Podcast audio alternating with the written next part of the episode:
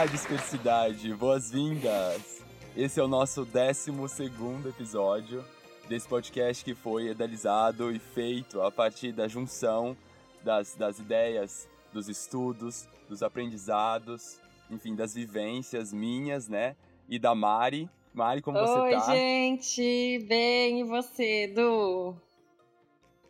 Eu tô ótimo, quer dizer, eu tô indo. Poxa, já reprogra reprograma gente. isso, aquelas...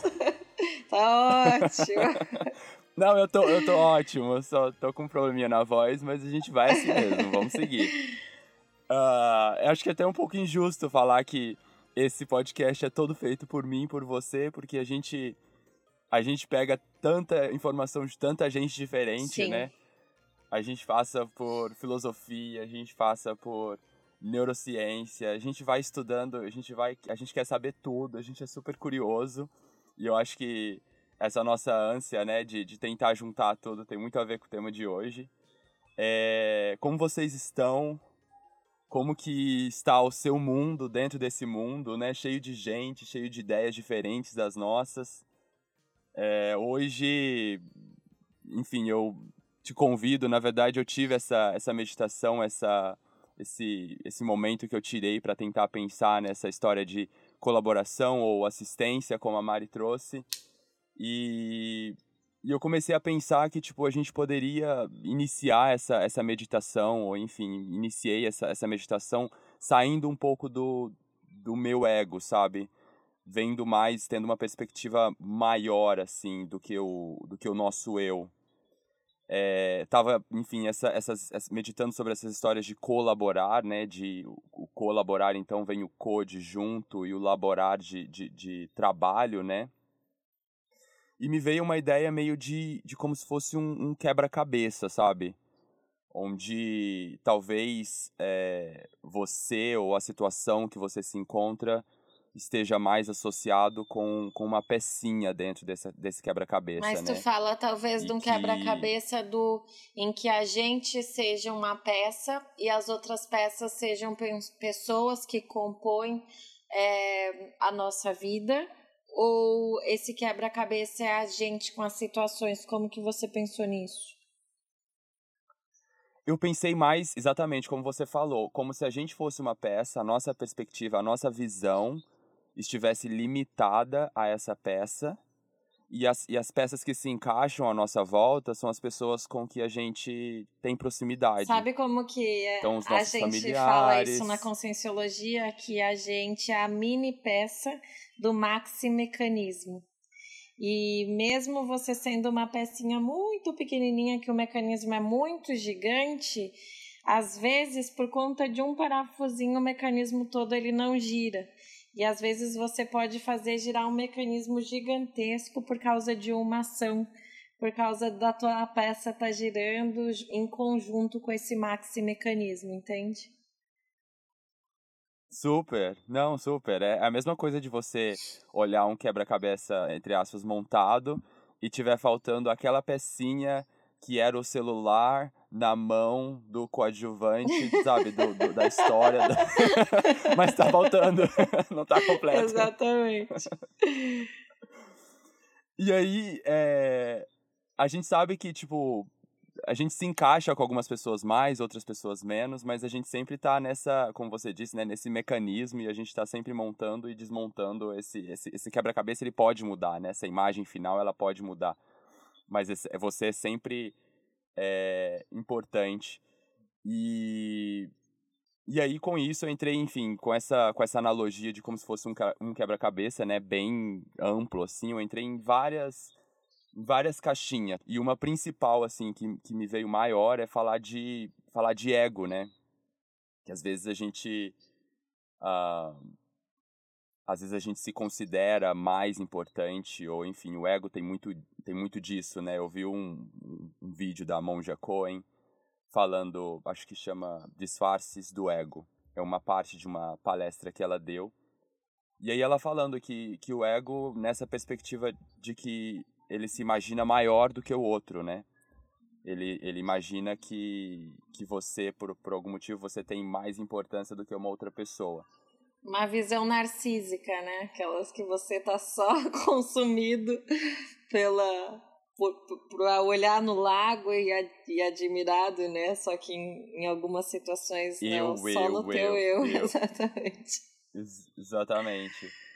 E eu acho assim, é, é interessante também porque quando a gente fala de, fala de ego, ela citou no primeiro exemplo o Trump, por exemplo, né? Que tem aquele que em algum alguma alguma coisa que ele vai, alguma apresentação, sei lá o que que era que ele foi, tinha alguém na frente dele e aí ele vai com a mãozinha no ombro da pessoa, faz põe ela para trás e vai para frente dele, né? Então essa ideia de tipo, eu sou melhor, eu preciso estar na frente, se, se não tiver eu, não vai funcionar. Do, mas... E também nem tanto só de eu estar tá na frente, mas, por exemplo, de toda e qualquer situação estar ligado necessariamente a mim. Então, por exemplo, ah, eu achei que você ia me ajudar no meu trabalho, eu achei que você ia se tornar meu cliente. E aí, sei lá, por que motivo você não quis ou você não me ajudou, aí eu vou te eu vou pensar assim, agora eu sei quem tá do meu lado e quem não tá. Só que eu não Só que eu não entendi qual, qual o contexto que você tá. Às vezes você não tá naquele contexto, às vezes você não tem dinheiro, às vezes você tá pensando com outros problemas. Então, sair da visão do olho do umbigo, né? Tipo do olho do umbigo, é. E assim, indo nessa visão que você fala, ela também disse que, tipo, às vezes a gente tem uma ideia da, da pessoa que se vitimiza, ou a pessoa que acha que tudo acontece de mal com ela, a gente não associa isso com o ego, né? A gente fala, ah, sei lá, eu não sei, para mim também isso foi uma coisa importante, que para mim eu tinha essa ideia de, de, de ego como uma coisa maior, né? A pessoa é maior, maior, mas não. Às vezes a pessoa pode ser super vítima, ficar ali no, no miolo dela ali, falando, nossa, é tudo péssimo, tudo ruim para mim, ó céus, ó vida. E isso também é ego. Porque ela também só tá pensando nela, eu, eu, eu, as coisas só acontecem comigo, aí eu, e ela não, não tem a capacidade de, tipo, de olhar para o lado e perceber que também existem outras pessoas que também, às vezes, esteja passando por coisas similares ou não, mas ela é parte disso tudo, né? Não é só sobre ela. Sim.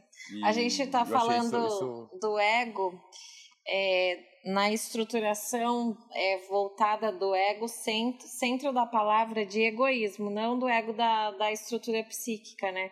Porque se você for ver o id, o ego, o superego, o ego ele faz o uhum. filtro, né? Então, do que você é, é certo de, de fazer, mais ou menos é outra é outra visão. Mas o ego que a gente está trazendo aqui é esse ego do egocentrismo, de olhar só para dentro só o, o que roda em torno do nosso mundinho, sem contextualizar, né? Sem levar em conta, em conta o que está rolando é, dentro do, da nossa casa, dentro de quem a gente encontra, dentro de uma cidade, num campo mais amplo, né? Só para.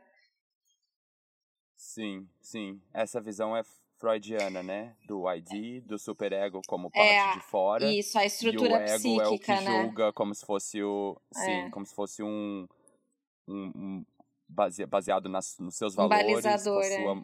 moral, né? Baliza essa, essa, essas duas partes externas. É que um te puxa para você é, fazer e sair agindo igual um malucão, o outro ele te Sim. puxa sendo baita conservador Falando. e um, fa um faz a, essa, esse meio de campo. Eu amo essa história, essa ideia. e eu acho que, assim, é, falando de. Entrando pro, pro nosso. Aliás, a gente já entrou, né? Mas falando de colaboração e falar de ego são duas coisas totalmente ligadas, porque a gente já é auto, autoexplicativo, né? O, o ego, ele, ele tá muito ligado no eu e colaborar é juntos, então você tem que, que ver o, o outro. Eu levanto uma questão para a gente tentar analisar. A gente vocês acham que o mundo está cada vez mais individualista? As pessoas estão cada vez é, pensando que para solucionar alguma coisa ela, elas têm que agir por si próprio? Ou, ou talvez não, assim, na, na prática, né? Na, na idealização eu sei que está rolando um movimento, né? A gente vê as empresas que têm a história do share economy, né? Que é compartilhar a economia. Então a gente vê empresas como Airbnb, a gente vê empresas como é, Uber, que pega a sua propriedade e ela compartilha com os outros. Isso acho que é um, é um direcionamento que, que tá indo todo mundo, mas na prática mesmo, você acha que até com essa história de pandemia, assim, que, que, que a gente ficou um pouco mais recluso. Eu não sei, eu tava falando com, com, uma, com uma amiga ontem e ela, e ela me, me revelou que tá, para ela tá cada vez mais difícil criar relações com as pessoas que ela tá mais sem paciência de dividir as coisas dela, que ela tá ficando um pouco mais centrada no, no eu.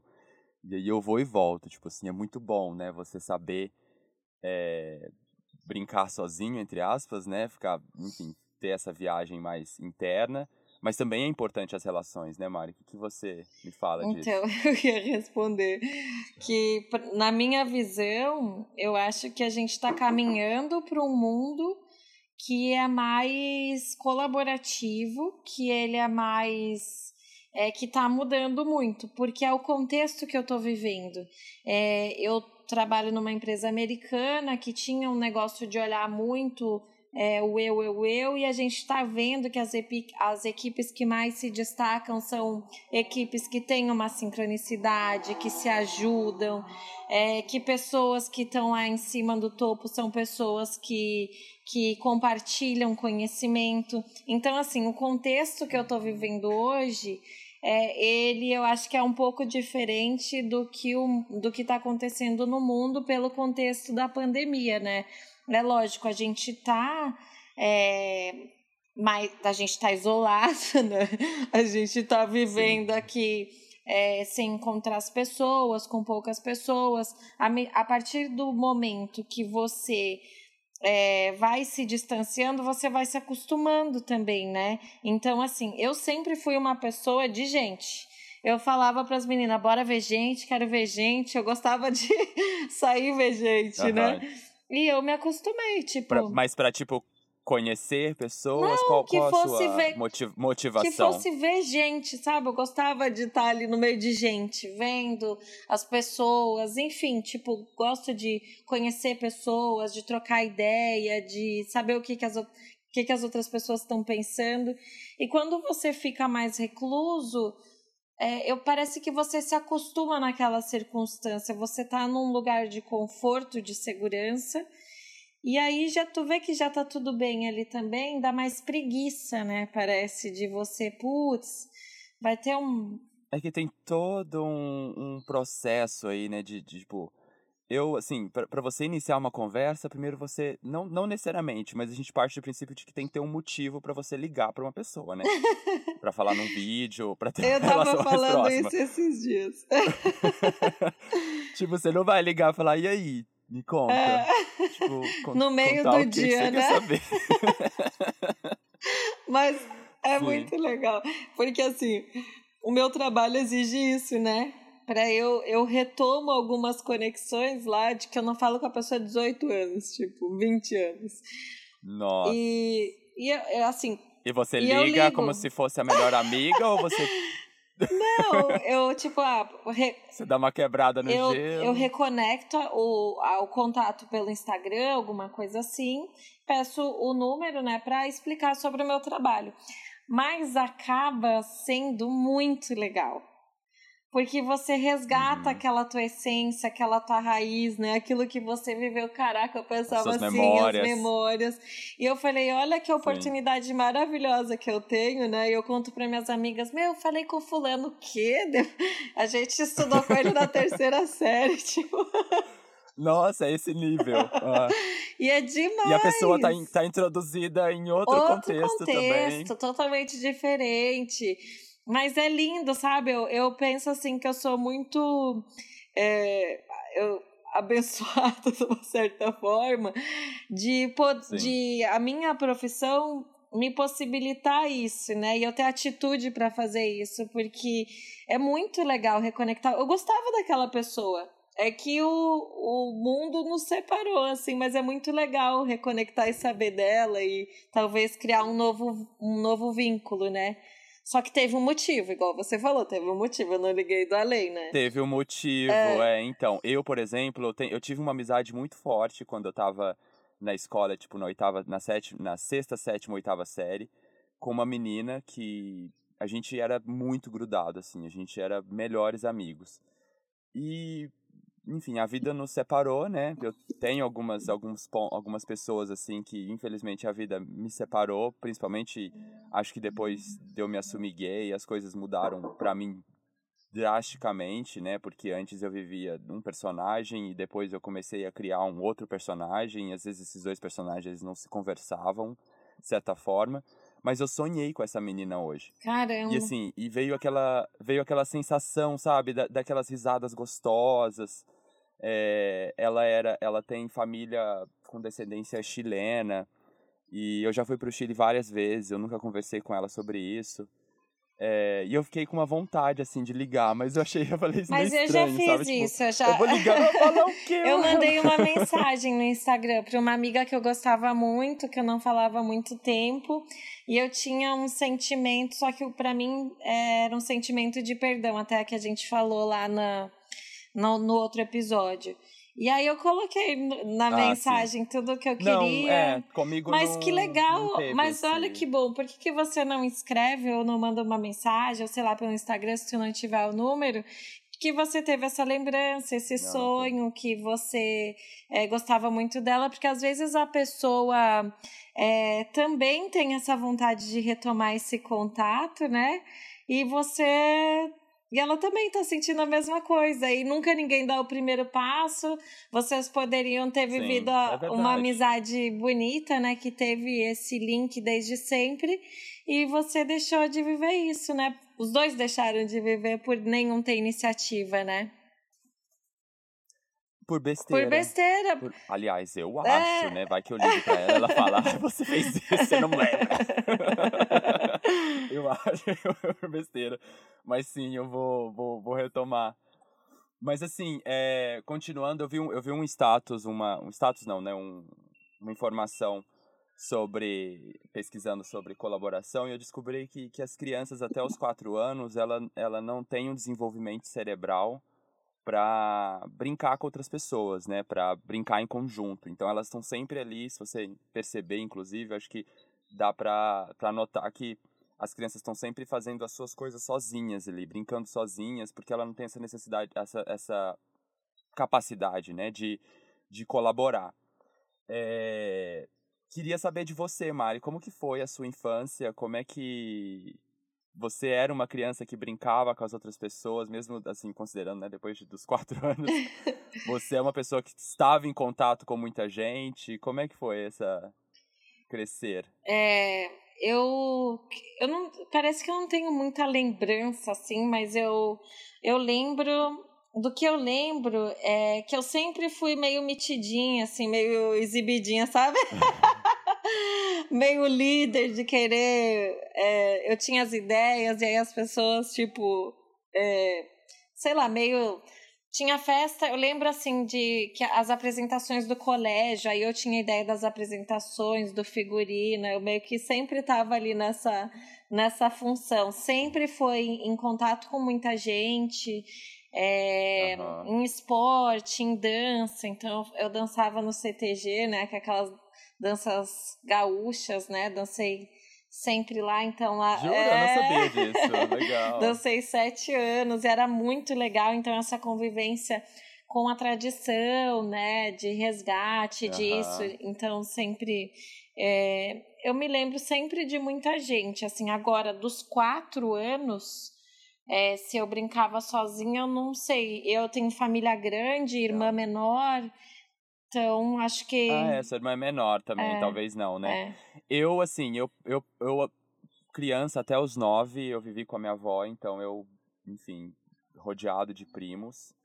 É, porque quando você se vive com a avó, você tem vários pais, né? Então todos os meus tios eram meus pais, me, leva, me levavam para as viagens que eles iam fazer com a, com, a, com, a, com a família deles. Então eu sempre estava, assim, acho que por isso que eu falo uma, um valor forte que eu tenho em mim é a flexibilidade, justamente porque eu sempre fui obrigado a, a me encaixar em várias situações diferentes, sabe? Com vários é, padrões de ensino também diferentes dos pais, né? Então, enfim, eu falo hoje para minha mãe que meu tio, ou que inclusive a mulher dele, me dava beliscõezinhos fininhos quando eu fazia algo errado. E eu nossa, você nunca falou nada.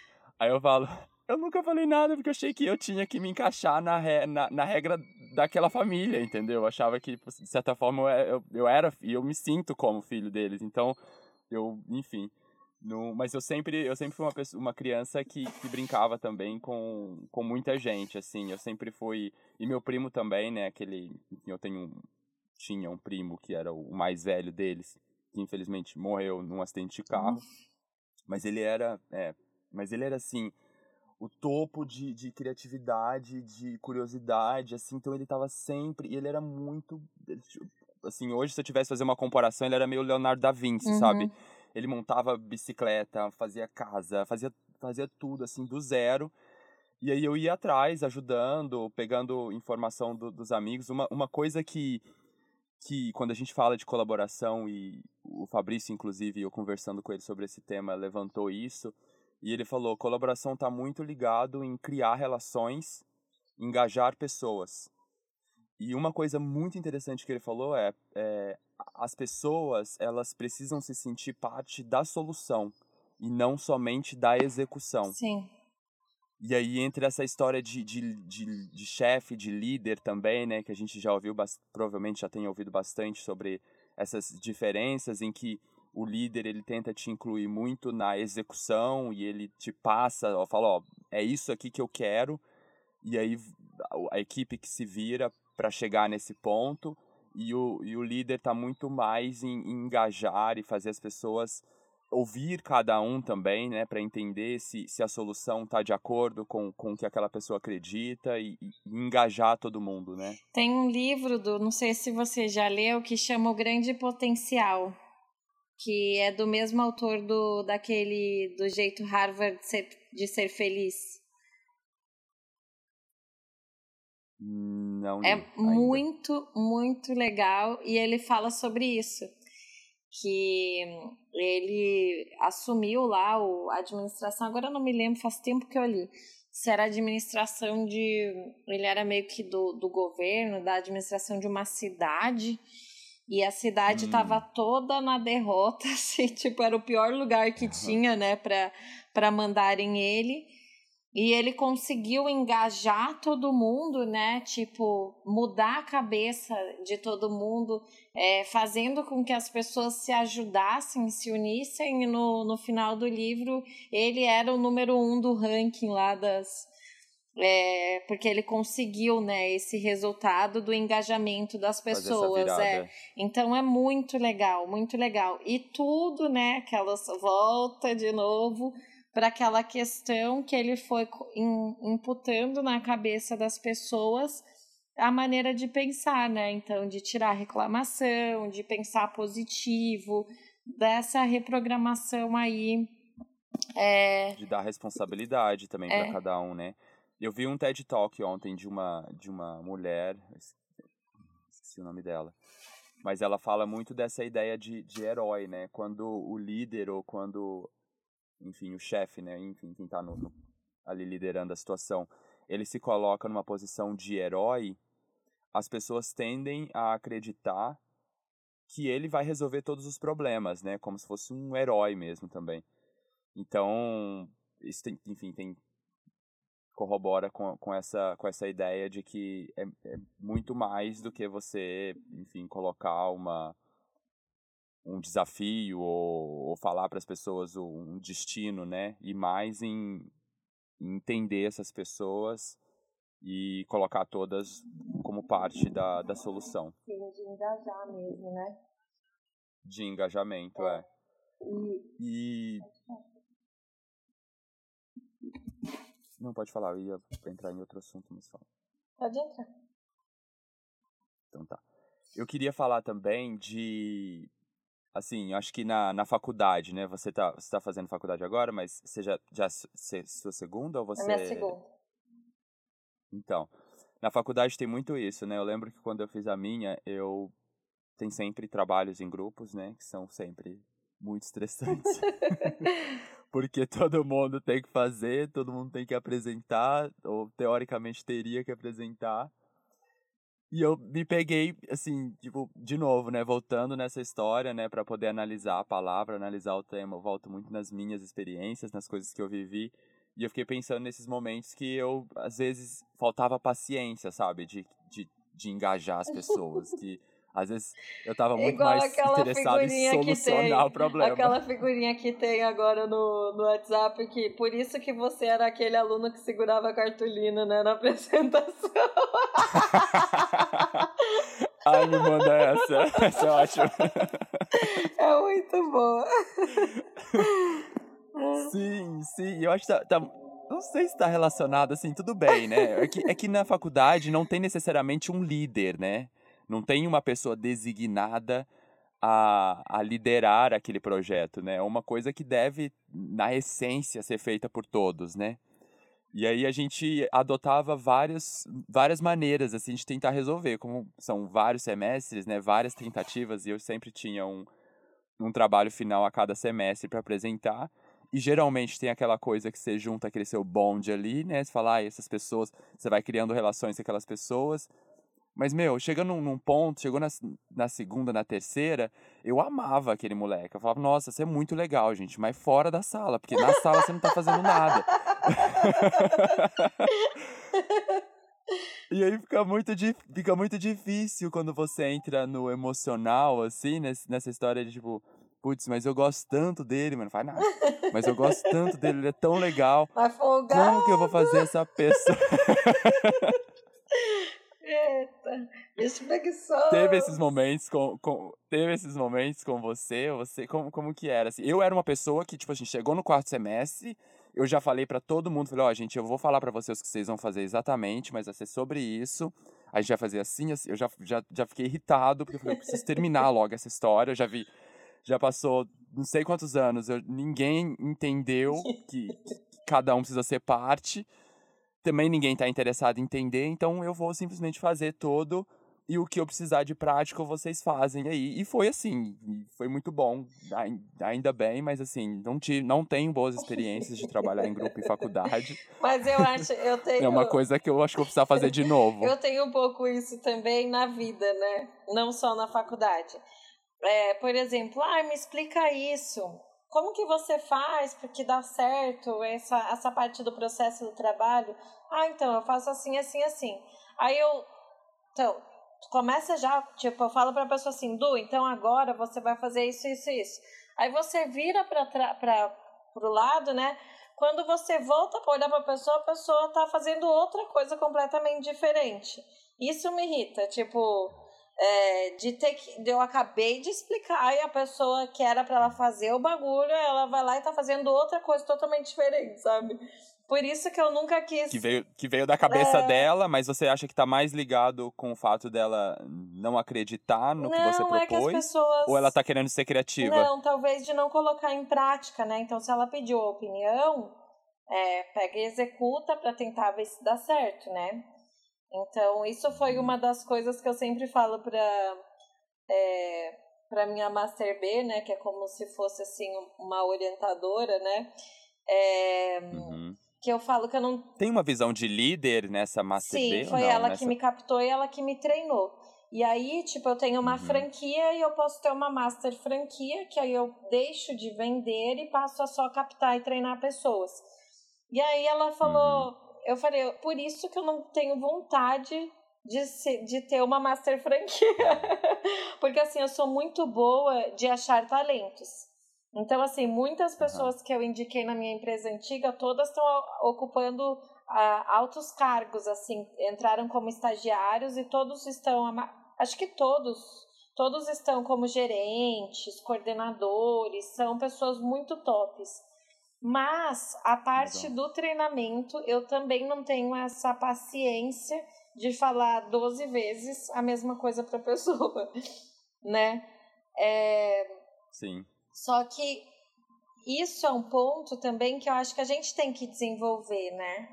Se a gente quer colaborar e, e, e entrar num estado de, de assistência e sei lá, de ajuda, né? De uma tarefa de esclarecimento, né? Que assistência, existem dois tipos de assistência. A tarefa de esclarecimento, que é isso que a gente está fazendo, a gente troca uma ideia e talvez a gente esteja criando dúvidas na cabeça de quem está ouvindo. Será que eu faço isso? Será que eu faço aquilo? Ou como que eu poderia melhorar? Então a gente tenta, a, o nosso objetivo é de levar esclarecimento para a vida das pessoas ou a tarefa de consolo. Tarefa de consolo é alguém que está precisando de algo imediato. Então tem uma pessoa. Acolhimento. Tá, é, eu preciso ir ali dar um abraço nela, eu preciso ir ali dar comida para ela, eu preciso ali levar um cobertor para ela que aí é um consolo, é, é algo imediato, mas não vai sanar a dificuldade dela para sempre. É aquele negócio, ou você ensina a pescar ou você dá o peixe, né? Tem vezes que a pessoa precisa. Dependendo da situação. É, exatamente. Então, é, essa questão eu vejo da, da paciência e de esse nosso perfil que é bem parecido, é a, de que forma que a gente está falando com as pessoas, ou como a gente poderia ter falado é, de uma forma, talvez fazendo perguntas, né? E aí a, envolve a metacognição, que é de você isolar aquele sentimento que a gente está sentindo ali no momento, de ódio, de querer matar a pessoa que você explicou e não Sim. fez, e não se engajou, e tá ali ao folgadão. E talvez através de uma pergunta, talvez você despertasse e fala, mas então, né? É, você acha assim que é, existe algum grau de obrigação, né? Tipo, de uma maneira leve, de fazer entender que, que, que eu não sou teu funcionário, né? Para estar trabalhando aqui. Sim. Entende? De, e achar como que é a tua maneira, né? A minha maneira é muito... E eu venho, né, me percebendo é, a minha sempre foi pelo lado da brincadeira, que daí eu, eu dou um, um start ali que a pessoa acha engraçado, mas ela fala, caraca, entendi, entendeu? Entendi. Serviu pra, serviu pra mim. É, é. Mas já passei por é, várias é, fases. Já fui, já fui pelo sarcasmo, que é muito ruim, que a pessoa. Que a pessoa... a pessoa vai criando um ódio, vai né? Criando ódio, em vez de criar um motivador, né? É, eu, eu sou a pessoa sarcástica quando eu tô no final, assim, tipo, eu já expliquei de todas as maneiras, tipo, e eu tô me de, eu tô às vezes percebendo em si mim, sabe? Quando eu fico sem paciência, eu fico sarcástico num nível que a pessoa não consegue, ela, ela não consegue entender, fala, você tá falando isso mesmo? Tipo, um, por exemplo, me pediram para fazer um logo, né, de um a gente acabou de pegar um cliente novo em Houston e aí a gente vai fazer todo o rebranding do clube e o meu chefe veio e pediu para fazer um, um, um, logo. E aí a referência era um logo de um country club de New Jersey, que era uma bandeirinha e as cores e tudo mais. Aí, é, ok, peguei a referência e comecei a trabalhar em cima daquela referência, criando coisas do zero, né? Criando ideias de, de, de é, bandeiras, né? De, com, as, com as cores e tudo mais. Apresentamos, a pessoa dos, do, do country club devolveu falando, não, tem, tem que ser parecido, assim, não falou a palavra igual, mas usou similar, similar. E, e aí eu, assim, eu fiz exatamente a mesma coisa, sabe? Eu só mudei as letras, eu falei pra, pra ele entender que se é isso que ele quer, é isso que ele vai ter, mas não é legal. E foi, foi uma merda, porque a pessoa falou, nossa, amei. Eu falei, gente, mas é igual, não posso apresentar uma coisa igual, assim. Tipo, as mesmas cores, a mesma bandeira, tudo igual, assim. Então, eu. Isso já aconteceu em várias maneiras, sabe? Em, vários, em, em várias situações, assim. Eu vou no, no nível, tipo, olha, você falou para apresentar similar, eu tô apresentando igual, mas eu tô apresentando igual porque eu estou sendo sarcástico, para te mostrar que igual não é o caminho, que a gente tem que fazer alguma coisa similar e que tem que ser óbvio, né? Tem, tem, que, ter, tem que ser vindo de mim, porque sou eu que tô fazendo. Então, ah, é muito, Mas você muito já parou história. entender que aí é outra cultura também, né? Que pode ser uma merda pra você, mas pra eles tá tudo bem, entendeu? Era aquilo. Ah, não, ah, acho que isso, isso é ético. Isso, é, é ético. Não, isso é ético em qualquer lugar do mundo. É cópia. É cópia, é, é copyright, não pode. Resultado, não estamos indo por aquele caminho. Tipo assim, eu, eu falei, falei, olha, infelizmente, não, eu te mostrei que a gente consegue chegar no mesmo lugar, no mesmo, exatamente no, na mesma imagem, mas a gente não pode ir por esse caminho. Esse caminho já foi idealizado por um designer, já foi feito, pensado por outra pessoa. Então a gente não pode simplesmente copiar a ideia dele. E aí a gente está indo por um caminho similar, enfim. Mas assim, eu, eu, eu, eu às vezes eu tenho, quando eu explodo, eu falo, putz, eu não aguento mais, eu vou muito sarcástico. E aí. É, aí que tem ferra. que. É o negócio, né? Então, quando a gente atua assim, é, a gente atua com o nosso sistema límbico, que é o reativo, né? Que é o, que é o emocional, é o emocional né? animal. O tempo. Sim.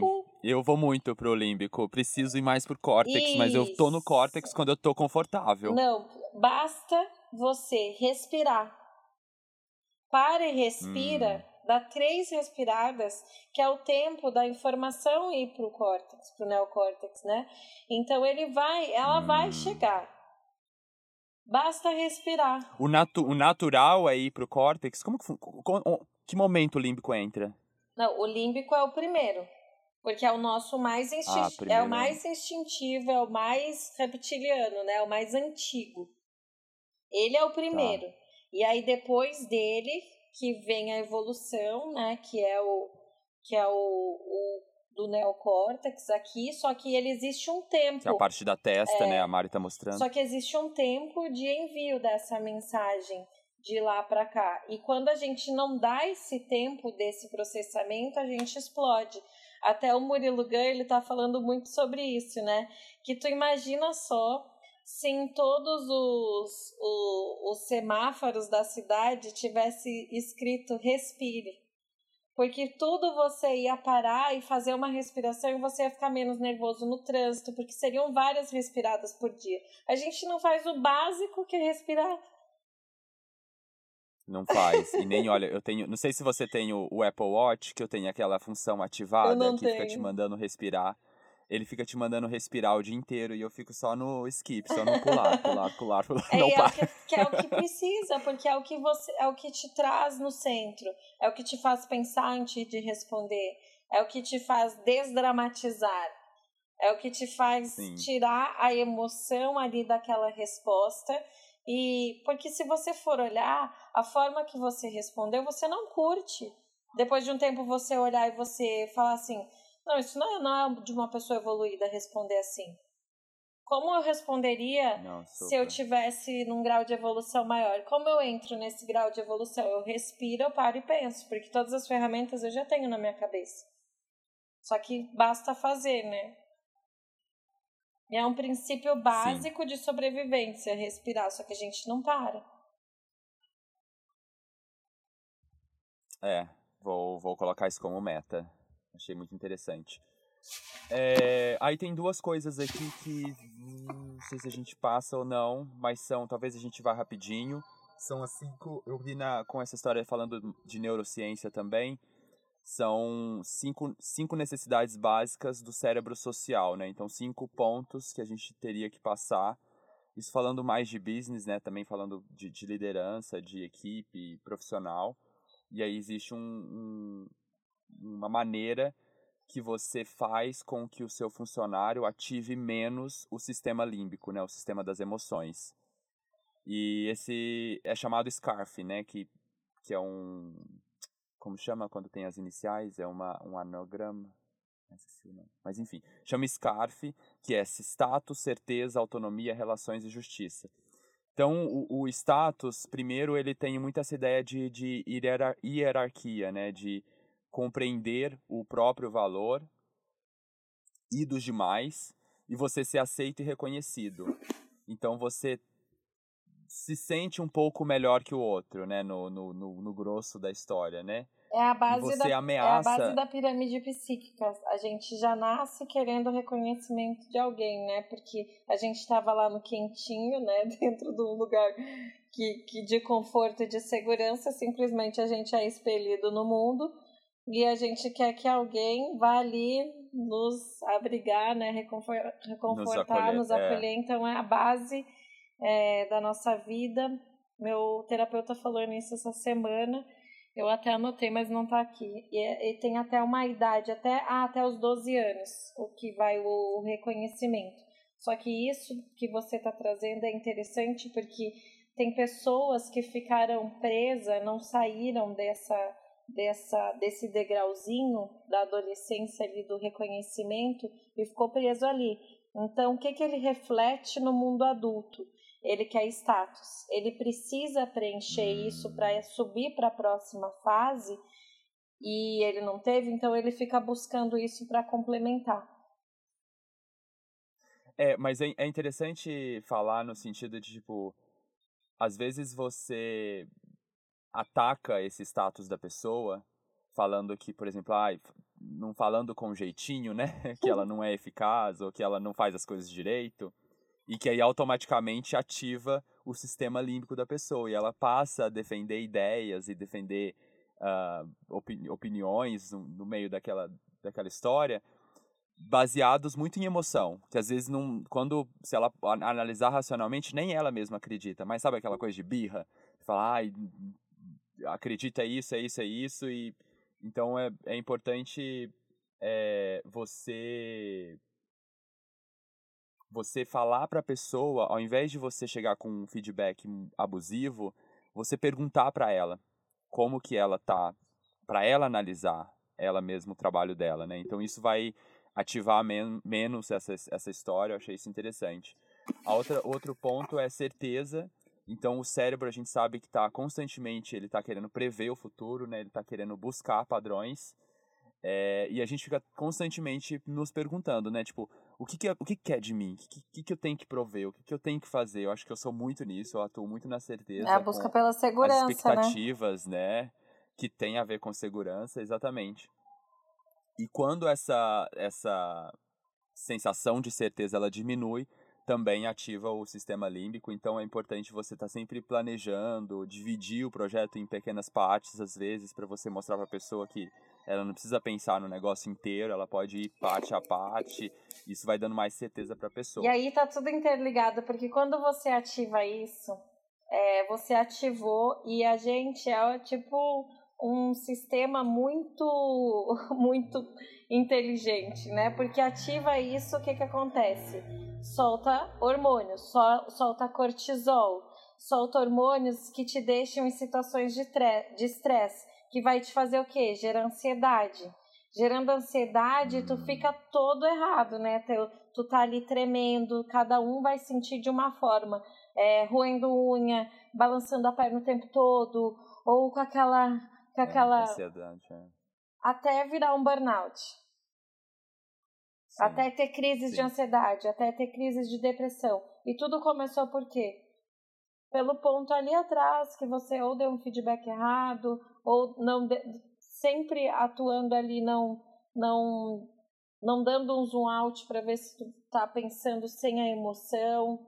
Então é, é importantíssimo ver isso porque é, a gente vai procurar atitude de mudança é, muitas pessoas né, costumam procurar atitude de mudança na dor, né? Então, assim, eu tô tendo crises horríveis, tô tendo crise de pânico, eu não tenho motivação para levantar da cama, o que, que eu posso fazer para mudar, para sair disso? Só que a gente não precisa mudar só pela dor, né? A gente pode prestar atenção em, em pequenas coisinhas do nosso dia a dia que a gente fala, hum, isso daí me pegou. Como eu posso ressignificar uhum. isso?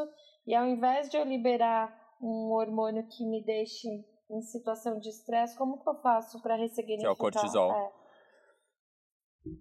É, sim, super. Próximo ponto é autonomia, né? Então, eu falo que antes eu vivia num, numa empresa que tinha uma microgestão, né? Que era sempre a base de ordens, falando o que eu tinha que fazer. E, e hoje eu tenho muito mais essa macrogestão, né? Essa percepção de, de autonomia. Uma coisa que é importante para a autonomia é você estabelecer limites para as pessoas, né? Então fala, olha, você tem autonomia para isso, seu limite é esse, isso dá certeza, isso tudo tudo conversa nesse sistema, né? E eu acho que isso, enfim, talvez falta um pouco para mim, eu não tenho muito limite, eu não sei aonde eu posso ir, então eu fico um pouco incerto assim, falando de falando de mim, falando do meu trabalho, né? É, e a outra, a, a última parte é relação e justiça que está totalmente ligado com essa história de colaboração, né? De, de inclusão, de, de aceitação. É, tem a história lá do Seth, qual o nome do cara que falou das tribos? Seth, Gold, Seth Golden.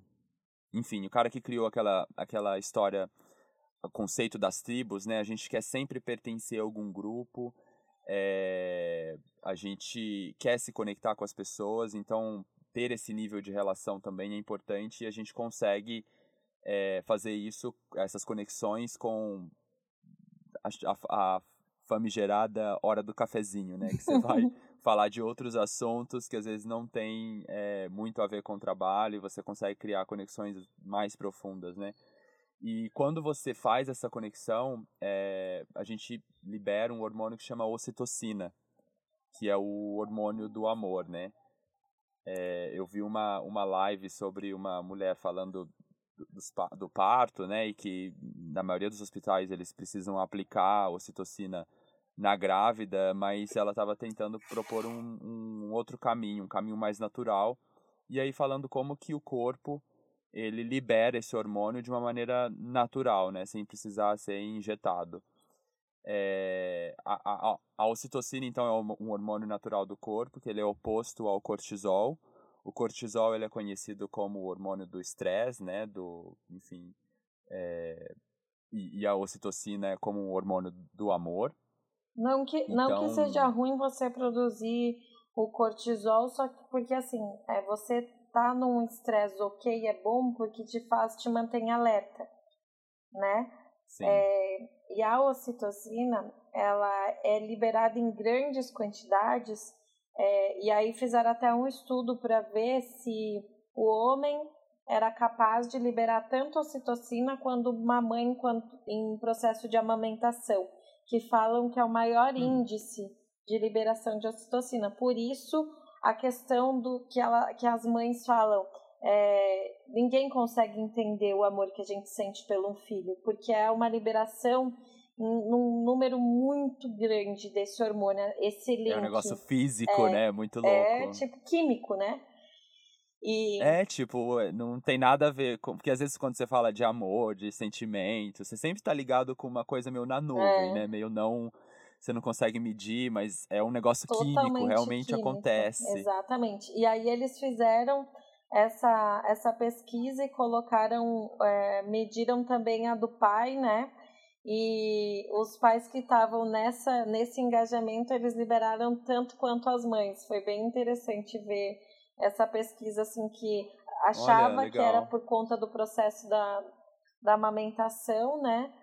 Mas eles conseguiam uhum. produzir assim um grande Mesma número. Quantidade. Né?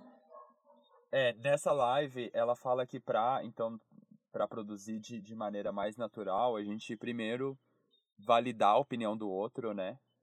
Então, você olhar no olho da pessoa e, validar tá muito mais a ver, tem, tem muito mais a ver do, é, no sentido de, tipo, de você ouvir o que aquela pessoa tá falando e validar, né? Porque às vezes a gente fala, ah, validar a opinião, às vezes eu vi até um, um meme é, esses dias, que, que agora tá na moda falar, ah, então é sobre isso e tá tudo bem, né? Não sei se você já ouviu falar isso, tá tudo bem também. É. Tá tudo bem também.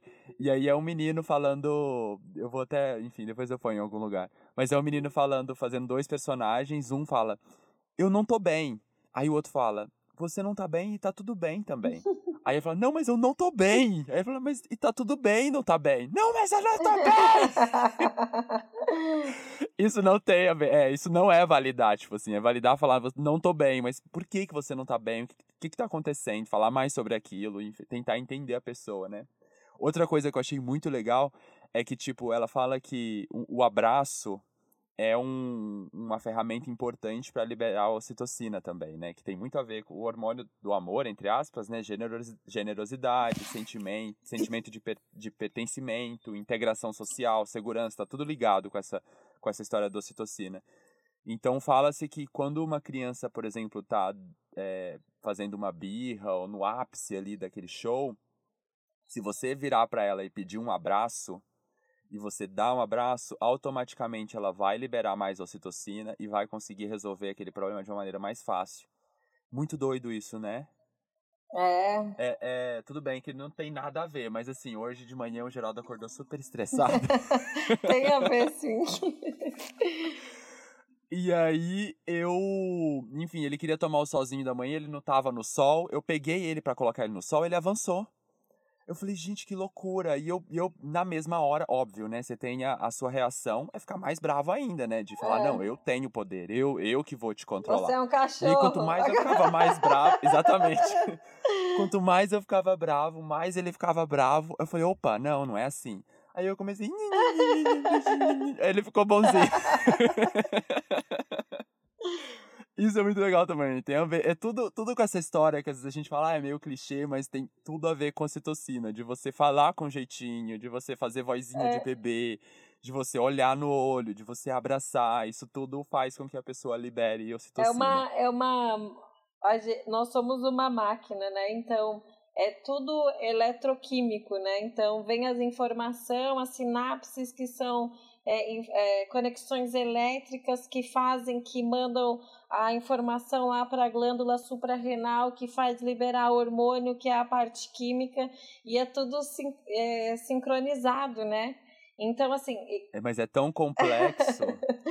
e o cachorro sente, ele tem isso também. Sim.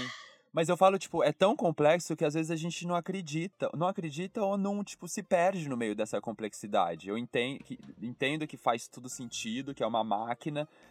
Mas às vezes a gente se perde no meio do caminho, não sei. Somos humanos. É, com certeza. Tem que tentar melhorar. Exato. Ai, gente, mas é isso. O papo tá muito bom. mas. já deu 50 minutos, acho que já tá bom a gente uh, termina aqui nosso episódio.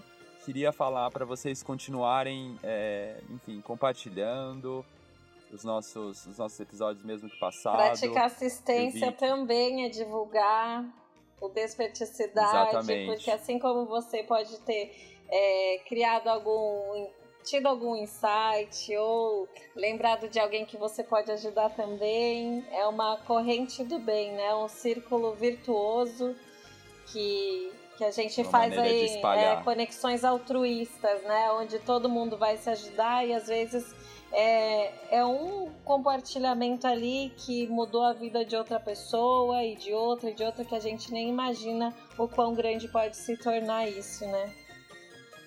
Exatamente. Então, você que está ouvindo, saiba que você é parte da solução. Não é só execução, você compartilhar esse episódio com os outros. Você é a tá mini peça do Maxi solucionar. Exatamente. A gente está com umas ideias aí de tentar é, interagir mais com a audiência, fazer quem, com que esse grupo também se conheça. Tem muita, muita uh, gente legal ouvindo e vão seguir. Os feedbacks certo? também. Então, logo menos você que gosta da gente vai poder participar junto conosco. Eu tô louca pra Isso. ver.